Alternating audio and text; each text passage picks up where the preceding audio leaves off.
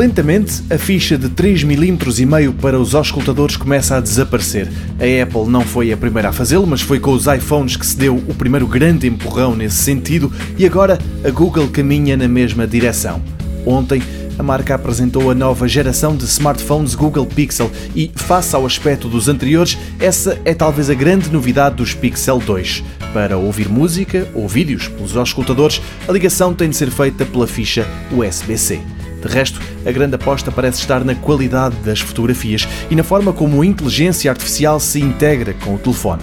No campo das fotos, o Pixel 2 e o 2XL vêm com um sensor de 12 megapixels e com uma lente com uma abertura de 1.8, o suficiente, diz a Google, para ter tido o melhor resultado num teste que é considerado o standard para todas as marcas. Em segundo, nessa tabela, estarão o iPhone 8 e o Galaxy S8. Ambos vêm com o Android 8 instalado de origem e em versões com 64 ou 128 GB de armazenamento. A Google sublinha que atualmente os equipamentos são cada vez mais parecidos em termos de especificações e por isso apostou tanto na inteligência artificial como fator diferenciador.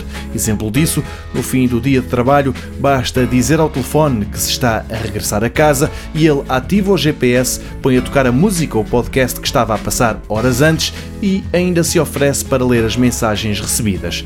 Na América já está em pré-venda, no Reino Unido também, por cá é provável que nunca venha a ser posto à venda.